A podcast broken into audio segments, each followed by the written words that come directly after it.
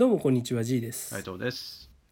今回の音声では細かいフィードバックを受けなさいということについてお話ししたいと思います、はい。はいまあ、これはですね特に新入社員とか新しい仕事をする人向けの話でその人がやる仕事の内容に対して、まあ、細かいフィードバックを上司から受けなさいっていう話になります。うん、でまあ言いたい内容としてはまさに今話した通りで、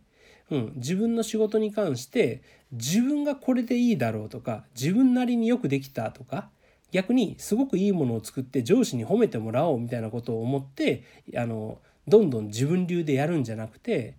ある程度ポイントポイントで、うん、上司とかの、うん、チェックを受けてフィードバックをもらいなさいっていうその方がいいですよっていう話です。はい。うん、でこれってその、うん、新入社員とか新社会人って、まあ、自分なりにとは言ってももう成人でしょうし自分なりに考え方や価値観ってまあ固まってるんですよねう。ん。うん、で知らないとことかはあるとしてもやっぱり自分なりにはいいって思って一生懸命書類を作ったり企画を書いたりしてまとめるわけじゃないですか。うん、ところがやはり上司その仕事を何年もして生きている上司らにしたらそんなところはもうとうにもう5年前10年前に通り過ぎた場所であってそういった人たちの考えてることっていうのはあまりにも稚拙なんですよね。あうん、ものすごくこう、うん、幼いというか、うん、いまいちなレベルなんですよ。うん、だからその新入社員が自分なりにすごくいいって思ったものがあの上司から見たらもうほんと叩き台の叩き台っていうか、うん、下書きレベルでしかないっていうことはよくある話なんですよ。はい。うん、なのにそれをなんか、ね、一生懸命時間をかけてよく調べて、うん、自分なりに100点レベルにしようと新入社員が考えて時間をかけて持っていってももう上司から見たら「ああもうこれもダメあれもダメそれもダメ、うん、もう全部やり直した方がいいよ」みたいなことが多いわけなんですね。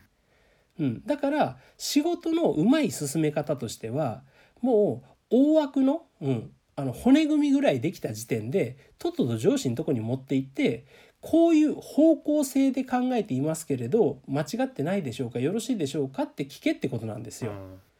うん、そうするとまずそもそもの勘違いをしていることって、あのー結構初心者には多いんですよね。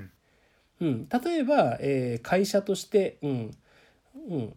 売ることを一番大切に考えている、うん。自分の商品を、ね、あの会社の商品をたくさんしあの導入してもらうことを一番大切に考えているのに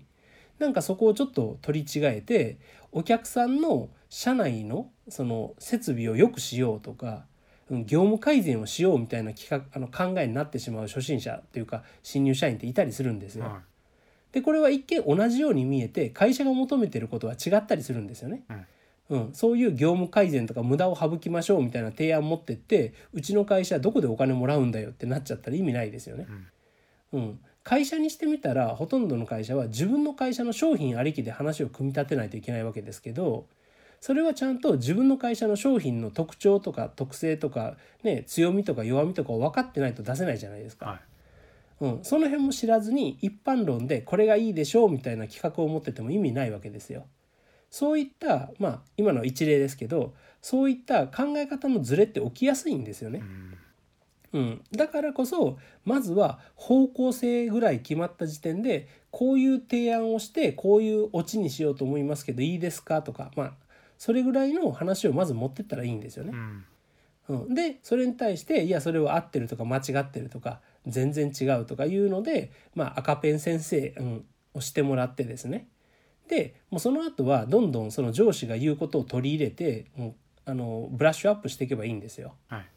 そしたら、うん、それにまた自分の考えを入れて自分の書類をまと,、うん、まとめて持っていく。そしたらまたそれに対して、うん、上司がダメ出しをしてくる、うん、これをこうやり取りを繰り返していくと、まあ、最終的に出来上がったものって上司が、まあ、ほぼね一発 OK 出すものに当然なるわけですよ。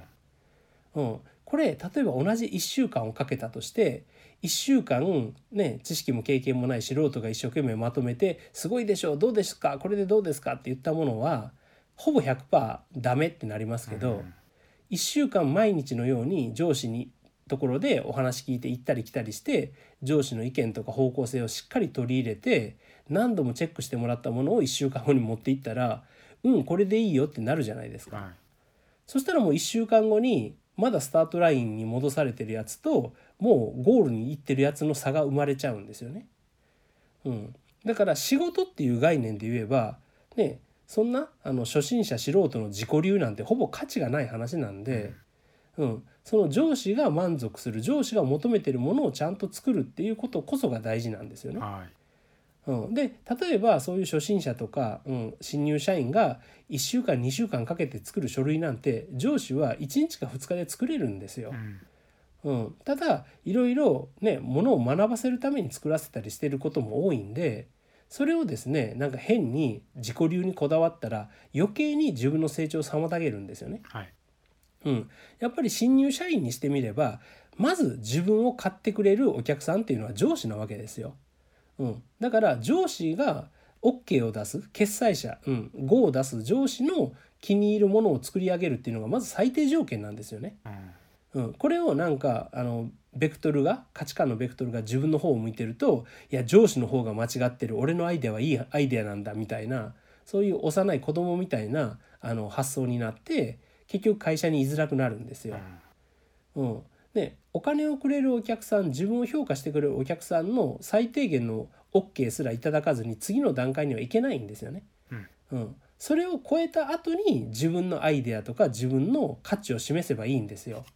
うん、自分の価値を示すっていうことをよく勘違いしてる人が多くて、ね、自分の価値を相手が認めてくれるっていうのは相手にとって欲しいものを提供できてるってことですよね。はい。うん、自分の中だけで自分なりに価値があると思い込んでるものをちらつかせて価値があるでしょう認めてくださいっておねだりすることじゃないんですよね。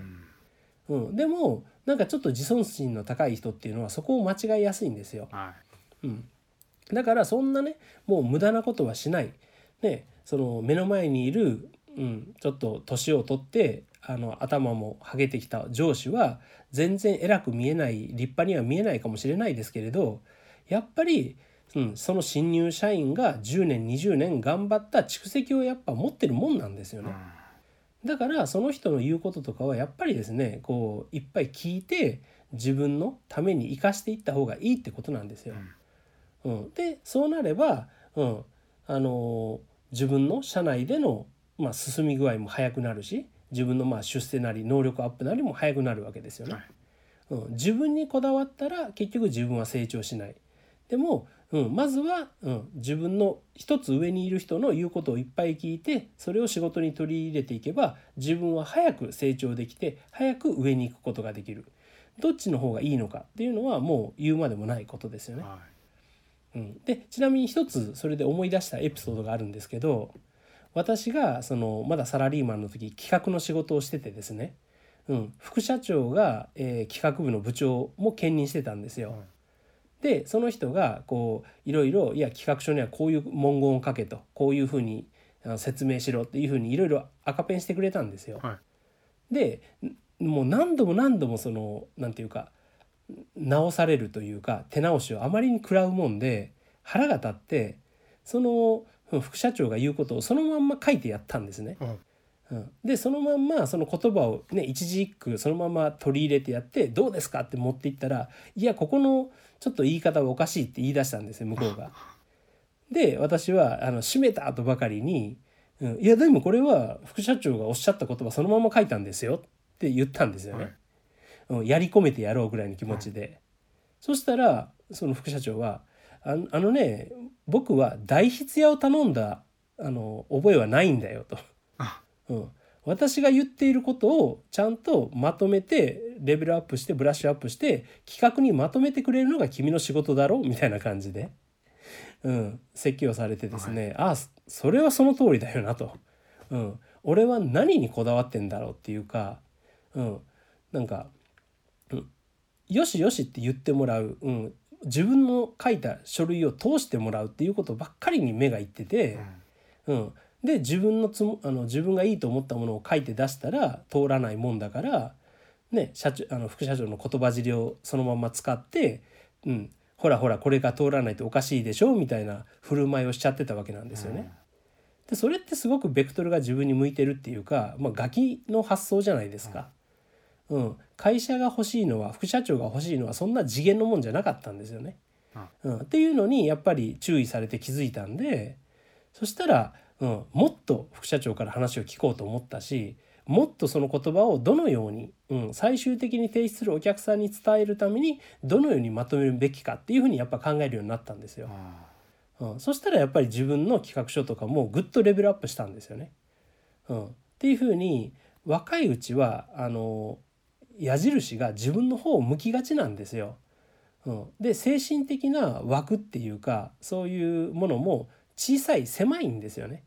うん、狭い社会狭い世界を世界の全てだというふうな感じで思い込んで考えてしまうんですけどやっぱり世の中は広いし、うん、世界は広い、うん、だからその広い世界で誰に何をするのがだ本当に大事なことなのかっていうことを考えて働くっていうことがすごい大事になってくるんですよ。うん、そういうふうに考えるとですね小さな自分の枠の小さな自分のあの価値観とか小さな自分の褒めてもらえるとか、うん、褒めてもらえない認めてもらえないとかそんな話そんな低次元な話は結構どうでもよくなるんですよね。うん、それがどうでもよくならないと次にはいけないっていうことでもあるんです。はい、なので、まあ、今回言いたかったのは自分自分自分でね仕事は一人でやるもんじゃないんで自分にこだわってスピードを落とすよりもどんどん相談してうん、どんどん人の意見をいただいてそれをどんどん自分の中に取り入れてスピードアップして成功してくださいっていう話でした。はい。はい、じゃあ今回の音声は以上となります。ありがとうございました。ありがとうございました。